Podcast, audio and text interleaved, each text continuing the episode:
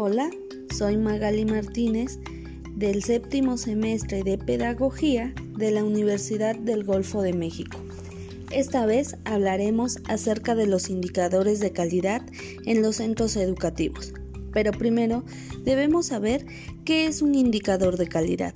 Este es un instrumento de medición enfocado a los procesos para evaluar su desempeño, logro de objetivos y calidad de cada uno. ¿Para qué nos sirven? Analizan el estado actual de cada proceso, establecen objetivos y planes sólidos, establecen y evalúan planes de mejora, gestionan recursos necesarios, empleados a la educación, porque son importantes y cómo ayudan a los centros educativos. Es un sistema de indicadores, es instrumento de información externa e interna del centro para mejora y sirve para la toma de decisiones sobre cada centro educativo. Por último, ¿cuál es la relación de los indicadores con la calidad educativa?